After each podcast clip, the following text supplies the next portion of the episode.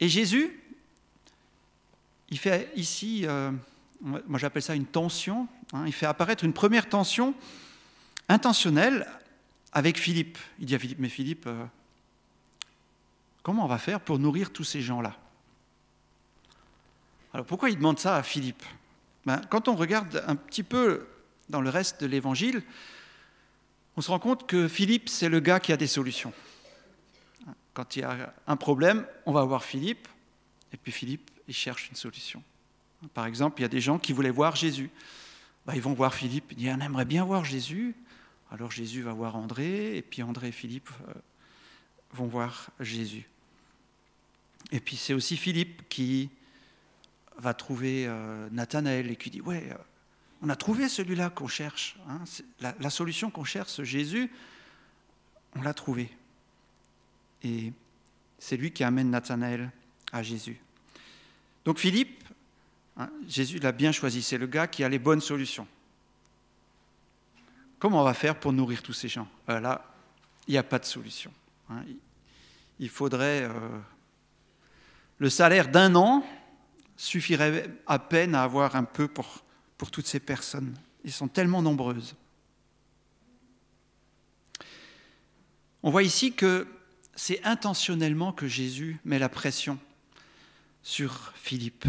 Quel est son but? Il veut le faire progresser dans la foi pour que Philippe cherche pas que les solutions possibles, mais qu'il cherche aussi un peu dans l'impossible auprès du Seigneur. Donc Jésus va multiplier ce pain et nourrir toute cette foule. Hein. il nous est dit dans un autre évangile qu'il y avait 5000 hommes, sans compter les femmes et les enfants. Et qu'est-ce qui se passe après? Je vous invite à lire le verset 14 et 15. À la vue du signe miraculeux que Jésus avait fait, ces gens disaient, Cet homme est vraiment le prophète qui doit venir dans le monde.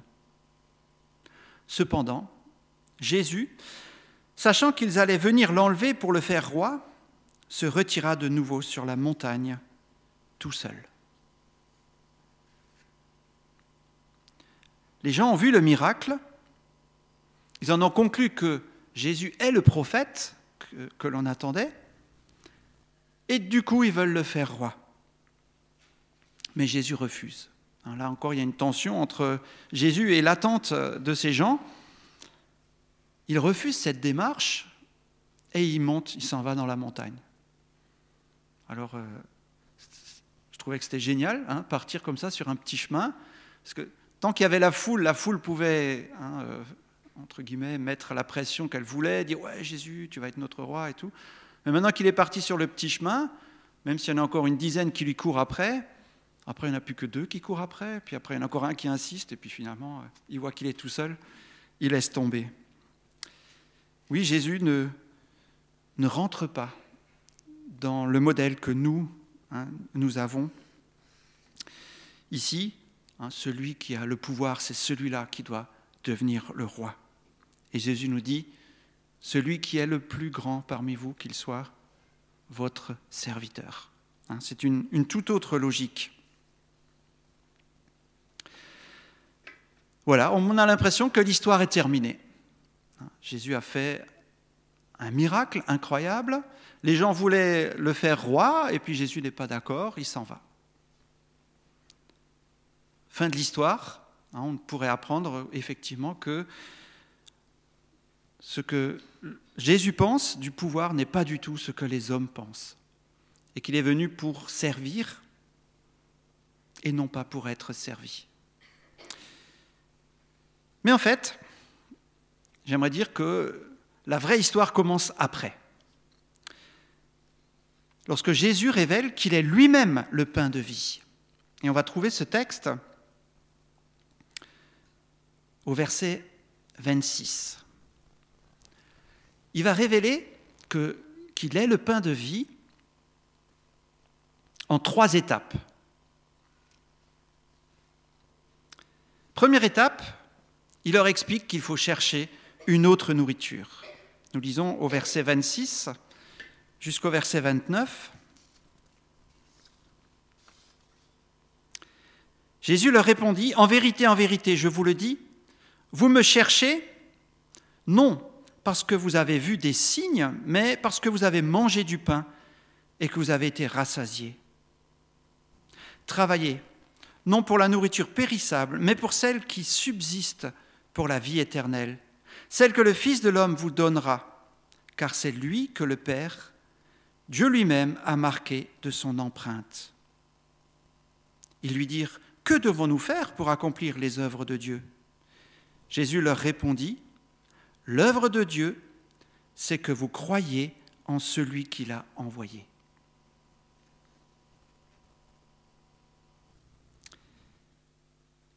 Là encore, Jésus,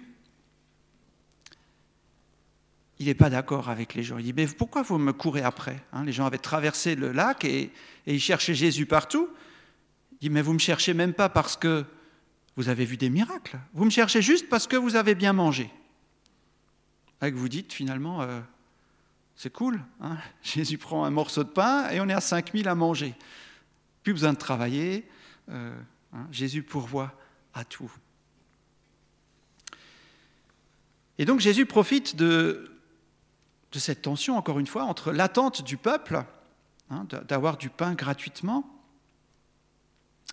et ce qui est vraiment nécessaire. Il leur explique qu'il faut changer d'objectif dans la vie qu'il faut faire des efforts pour autre chose, des choses qui vont subsister éternellement. Ça nous rappelle hein, ce texte de la tentation, quand le diable dit à Jésus, ben, si tu as faim, transforme ces pierres en pain. Si tu es le Fils de Dieu, fais-le. Et Jésus lui répond, L'homme ne vivra pas de pain seulement, mais de toute parole qui sort de la bouche de Dieu. il y a quelque chose de bien plus important que la nourriture, que les choses matérielles. Il y a quelque chose qui dure éternellement. Et c'est ça que vous devez chercher. Ok, les gens ont compris. Alors qu'est-ce qu'on doit faire? Et là, la réponse de Jésus, ils n'arrivent pas à la comprendre. Il faut croire en celui que Dieu a envoyé. Il faut croire en celui que Dieu a envoyé. Alors là, ils captent pas vraiment. Alors, Jésus leur réexplique une deuxième fois, deuxième étape. Et là, il déclare, je suis le pain de vie. C'est moi le pain de vie. Lisons le verset 30 jusqu'au verset 35. Quel signe miraculeux fais-tu donc lui dirent-ils, afin que nous le voyions et que nous croyions en toi Que fais-tu? Nos ancêtres ont mangé la manne dans le désert. Comme cela est écrit, il leur a donné le pain du ciel à manger. Jésus leur dit, En vérité, en vérité, je vous le dis, ce n'est pas Moïse qui vous a donné le pain du ciel, mais c'est mon Père qui vous donne le vrai pain du ciel. En effet, le pain de Dieu, c'est celui qui descend du ciel et qui donne la vie au monde. Ils lui dirent alors, Seigneur, donne-nous toujours ce pain-là. Jésus leur dit, C'est moi qui suis le pain de la vie. Celui qui vient à moi n'aura jamais faim, et celui qui croit en moi n'aura jamais soif. Au verset 40 aussi, en effet, la volonté de mon Père, c'est que toute personne qui voit le Fils et qui croit en lui ait la vie éternelle. Et moi, je la ressusciterai le dernier jour.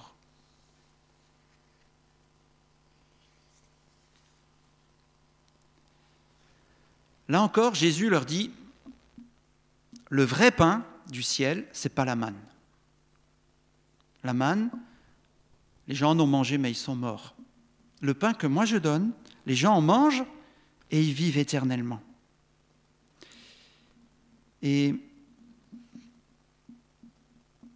ce vrai pain, Jésus dit que c'est lui-même. Je suis le pain de vie. Et nous retrouvons exactement ce qu'il avait dit lors de cette première révélation. Il faut croire. croire en Jésus, l'envoyé de Dieu. La première fois, il a dit, il faut croire celui que Dieu a envoyé. Et là, il dit, il faut croire en moi, celui que Dieu a envoyé. Oui, c'est vraiment le cœur du message ici. Hein, je suis le pain de vie. Mais ça ne marche toujours pas. Ils n'arrivent toujours pas à saisir ce que ça veut dire. Alors Jésus continue, une troisième, troisième étape dans cette révélation. Jésus leur explique qu'il faut le manger pour vivre. Il ne faut pas juste le comprendre, il faut le manger. Et là, nous lisons au verset 51 jusqu'au verset 58. Je suis le pain vivant descendu du ciel. Verset 51. Si quelqu'un mange de ce pain, il vivra éternellement. Et le pain que je donnerai, c'est mon corps, que je donnerai pour la vie du monde. Là-dessus, les Juifs se mirent à discuter vivement entre eux, disant, Comment peut-il nous donner son corps à manger? Jésus leur dit, En vérité, en vérité, je vous le dis, si vous ne mangez pas le corps du Fils de l'homme et si vous ne buvez pas son sang, vous n'avez pas la vie en vous-même. Celui qui mange mon corps et qui boit mon sang a la vie éternelle, et moi je le ressusciterai le dernier jour. En effet, mon corps est vraiment une nourriture, et mon sang est vraiment une boisson. Celui qui mange mon corps et qui boit mon sang demeure en moi, et moi je demeure en lui. Tout comme le Père qui est vivant m'a envoyé et que je vis grâce au Père, ainsi celui qui me mange vivra grâce à moi. Voilà comment est le pain descendu du ciel. Il n'est pas comme la manne que vos ancêtres ont mangé, eux sont morts, mais celui qui mange de ce pain vivra éternellement.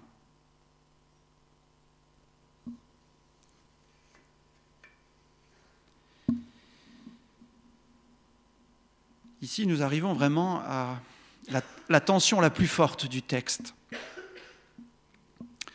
Jésus dit qu'il veut nous donner sa chair à manger. Et les gens disent, mais comment est-ce qu'il pourrait faire ça? Comment est-ce qu'il peut nous donner sa chair à manger? Mais on voit que pour Jésus, ce n'est pas une option. C'est le seul moyen d'avoir la vie en soi-même. La vie qui ne s'arrête pas. Et Jésus le dit quatre fois, hein, je le ressusciterai le dernier jour. Cette vie, c'est vraiment une vie personnelle qui continue éternellement. Ce n'est pas juste une, une empreinte que nous laisserons derrière nous, mais Jésus nous parle ici d'une résurrection, d'une nouvelle vie, une vie qui ne s'arrêtera jamais.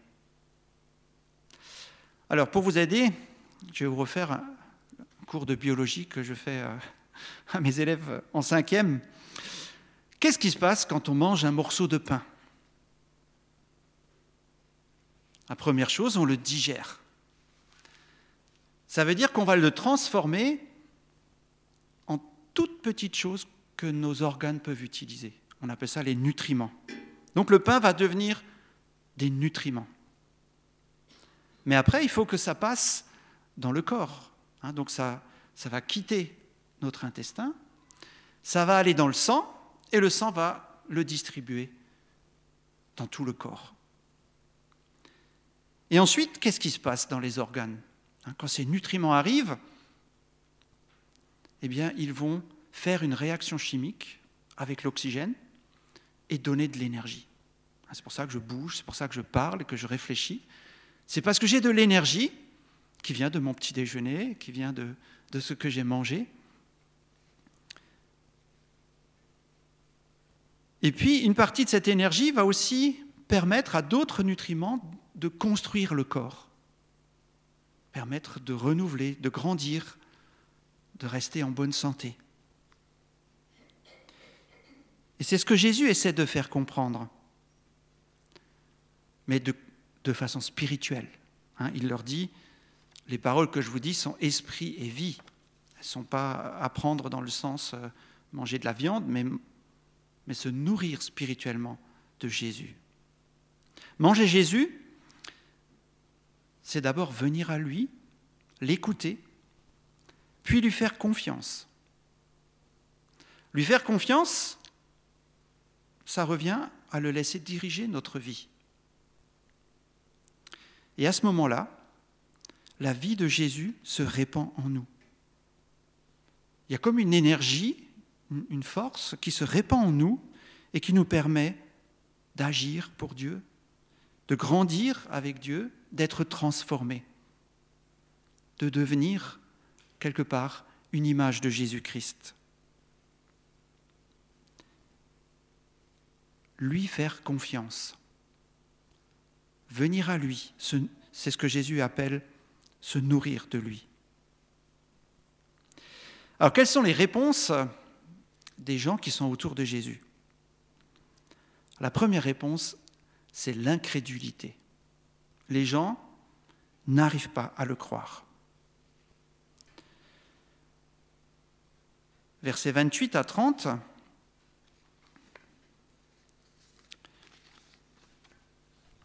Nous lisons.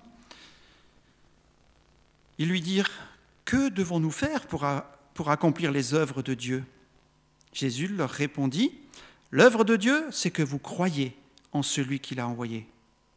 Quel signe miraculeux fais-tu donc, lui dirent-ils, afin que nous le voyions et que nous croyions en toi? Que fais-tu? Ah oui, c'est extraordinaire. Hein Jésus leur dit, ce que Dieu veut, c'est que vous croyez en moi. Et là, ils disent, mais, qu'est-ce que tu fais? C'est le monde à l'envers. Ils sont venus là parce qu'ils ont vu un miracle extraordinaire. Ils ont mangé ce pain que Jésus a multiplié. Ils courent après pour le faire roi. Et maintenant, quand Jésus dit qu'il faut croire en lui, ils disent eh, Oh, mais qu'est-ce que tu fais comme euh, signe tu, tu, fais quoi, toi Pour qu'on croit en toi C'est absolument invraisemblable. Et c'est aussi pourquoi C'est pourquoi aussi Jésus dit au verset 36, Je vous l'ai dit, vous m'avez vu, et pourtant vous ne croyez pas. Cette incrédulité, elle a des racines. Et quand on lit trop vite, on a l'impression que les gens ne peuvent pas croire parce que Dieu ne les a pas attirés à Jésus. Mais quand on regarde de plus près le texte, Hein, Jésus dit bien, je ne mettrai pas dehors celui qui vient à moi. Personne ne peut dire, euh, je suis allé à Dieu, mais Dieu ne voulait pas de moi. Non. Hein, Jésus dit, je ne mettrai pas dehors celui qui vient à moi.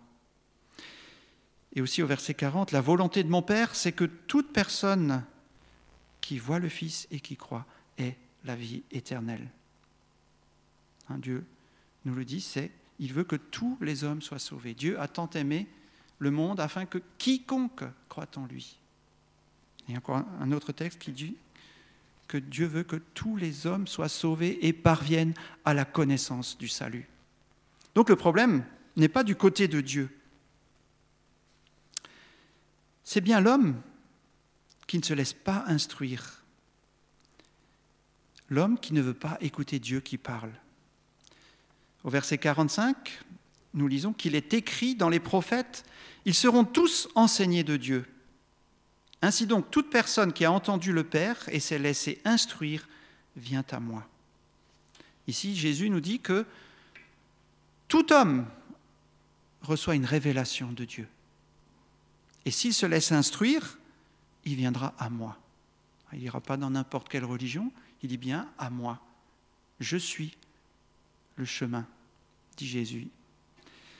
Et l'incrédulité, c'est donc bien un problème humain.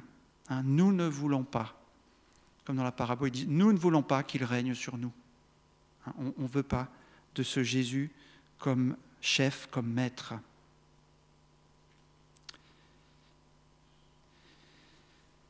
L'incrédulité est même présente parmi les disciples. Et quand on continue la lecture, on tombe sur le verset 60. Le verset 60 est, terrible parce que parmi les disciples, on entend Cette parole est dure, qui peut l'écouter? Et au verset 66, Dès ce moment, beaucoup de ses disciples se retirèrent et arrêtèrent de marcher avec lui. Vous imaginez, il vient de faire un miracle. Plus de 5000 personnes ont mangé du pain. On veut le faire roi, et le lendemain, il y a la moitié des disciples qui sont partis. Parce que Jésus a dit, il faut me manger moi. Vous n'avez pas le choix. Je ne suis pas venu faire le, petit roi hein, que vous mettez devant, qui vous donne à manger, etc. Et vous faites ce que vous voulez, et puis moi je m'occupe des Romains. Je suis venu pour régner dans, les cœurs. Heureusement, il y a aussi une autre réponse que l'incrédulité, c'est celle des autres disciples. Nous la lisons au verset 67 jusqu'à la fin du chapitre. Jésus dit alors aux douze, Et vous, ne voulez-vous pas aussi vous en aller? Simon-Pierre lui répondit, Seigneur, à qui irions-nous? Tu as les paroles de la vie éternelle. Et nous, nous croyons et nous savons que tu es le Messie, le Fils du Dieu vivant. Jésus leur répondit, N'est-ce pas moi qui vous ai choisi, vous les douze? Et l'un de vous est un diable. Il parlait de Judas l'Iscariote, fils de Simon, car c'était lui qui allait le trahir, lui l'un des douze.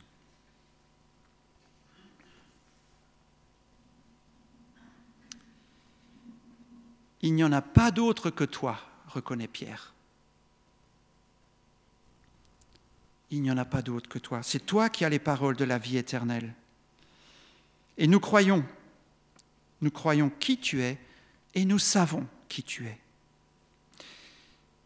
Pierre affirme ici que les choses ont changé dans leur cœur. Eux qui ont suivi Jésus, ils sont passés de la confiance à la connaissance intime du Seigneur Jésus. Nous avons cru et nous savons.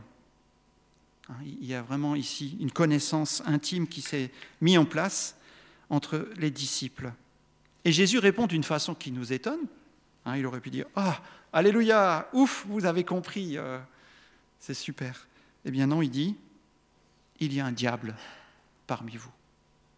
Parmi vous, vous qui avez compris, pourtant il y en a un qui ne veut pas que je règne dans son cœur. Ça nous montre que Dieu nous laisse le libre arbitre. On est, peut-être né dans une famille chrétienne, et on se dit, oh, j'ai pas le choix, euh, mes parents sont chrétiens, moi aussi je dois devenir chrétien. Non, Dieu nous laisse libres. Mais il veut que ceux qui le suivent le mangent, se nourrissent de lui. Si vous voulez le suivre juste parce que votre famille est chrétienne, Jésus dit c'est pas possible. Si vous ne vous mangez pas, vous ne pouvez pas avoir à la vie que je donne.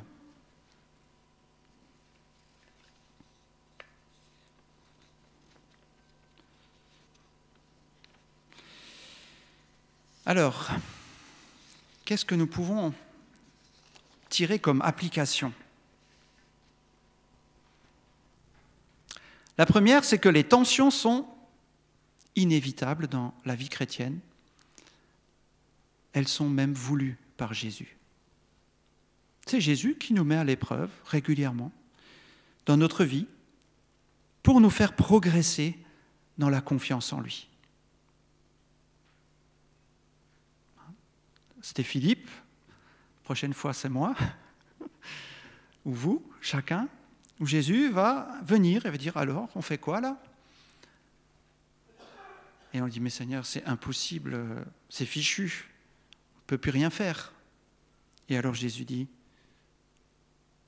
donnez-moi ce que vous avez, je vais vous montrer. Je suis suffisant. Une autre application, c'est que si nous voulons utiliser Jésus, il part. Il n'est plus là. Hein, il s'en va. Et, nous, on a commencé notre, notre mouvement politique avec Jésus et il n'est plus là. Et on continue notre mouvement politique. Il y a d'ailleurs beaucoup de mouvements politiques qui s'appellent chrétiens et qui prennent souvent des décisions. On voit que Jésus n'est plus là. Oui, quand on veut utiliser Jésus, il s'en va. Mais quand on veut venir à lui, il se donne lui-même. Dans ce texte, on retrouve les cinq piliers du protestantisme. Hein. Ils sont tous présents. L'écriture seule, hein, ici nous est dit que c'est Dieu qui essaie de nous instruire pour nous amener au salut. Jésus-Christ seul, celui qui est descendu, celui qui a été donné pour le salut. La foi seule, la volonté de Dieu, c'est que nous croyons en lui. La grâce seule, tout cela, ce n'est pas l'homme, mais c'est que Dieu qui le fait. Hein? Jésus le dit plusieurs fois, ça ne vous est pas possible, ce n'est possible que parce que Dieu vous attire à moi. Et justement, à Dieu seul soit la gloire. Hein? C'est vraiment le, le cadeau de Dieu que nous avons fêté à Noël, ce cadeau où Dieu nous offre. Et encore ce matin, nous allons partager la scène, prendre ce pain, prendre cette coupe, en nous rappelant ce que cela signifie. Cela signifie que je veux manger Jésus-Christ. Ce n'est qu'un symbole. Manger Jésus, nous l'avons vu, c'est lui faire confiance. C'est nous approcher de lui pour l'écouter, pour qu'il vive en nous. Mais si nous l'avons fait, nous pouvons le témoigner. Hein. nous pouvons le témoigner en prenant ce pain, en partageant cette coupe. Et avant de, partager le repas du Seigneur, je vous invite à chanter ensemble ce chant que Jackie nous avait invité à chanter la, c'était il y a deux semaines, hein, c'est ça? Voilà, ce chant qui reprend les paroles de Pierre, hein, qui dit Mais Seigneur, à, à quel autre irions-nous? Je vous invite à vous lever et après cela, nous prendrons le repas du Seigneur.